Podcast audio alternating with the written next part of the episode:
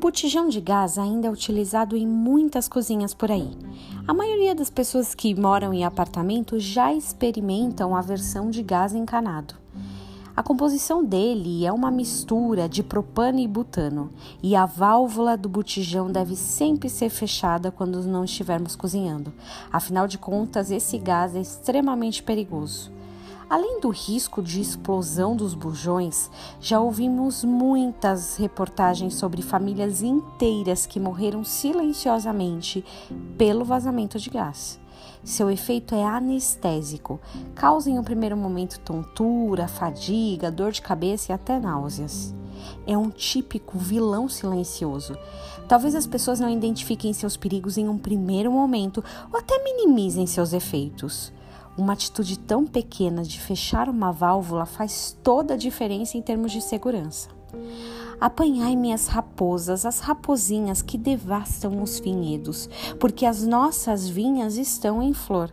Cantares de Salomão 2, 15.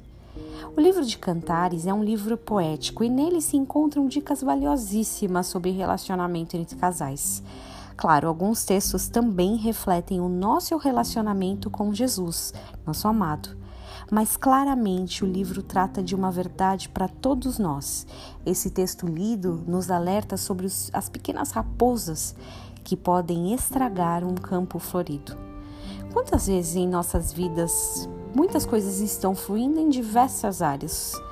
Mas deixamos pequenas raposas, até fofinhas e aparentemente indefesas em um primeiro momento, entrarem em nossos campos tão bem cultivados. Apenas um descuido, uma leve vacilada e de repente a raposinha está lá, caminhando e destruindo as flores uma válvula aberta, uma raposinha, uma palavra mal falada, uma amizade equivocada, uma escolha errada, apenas uma, já pode ser capaz de destruir por um trabalho de anos. Talvez você esteja lutando com um campo que nunca teve flores, ali onde as pequenas raposas impedem o tempo todo até o crescimento inicial das flores. Pode ser que você deva fechar melhor o campo, minimizar os riscos silenciosos do vazamento de gás. Jesus, nos ajude hoje a identificar se temos deixado válvulas indevidamente abertas em nossas vidas. Ajude-nos, Senhor, a identificar os perigos das pequenas coisas. Ajude-nos, Senhor, a proteger nossos campos. Em nome de Jesus. Amém. Tenha um dia abençoado.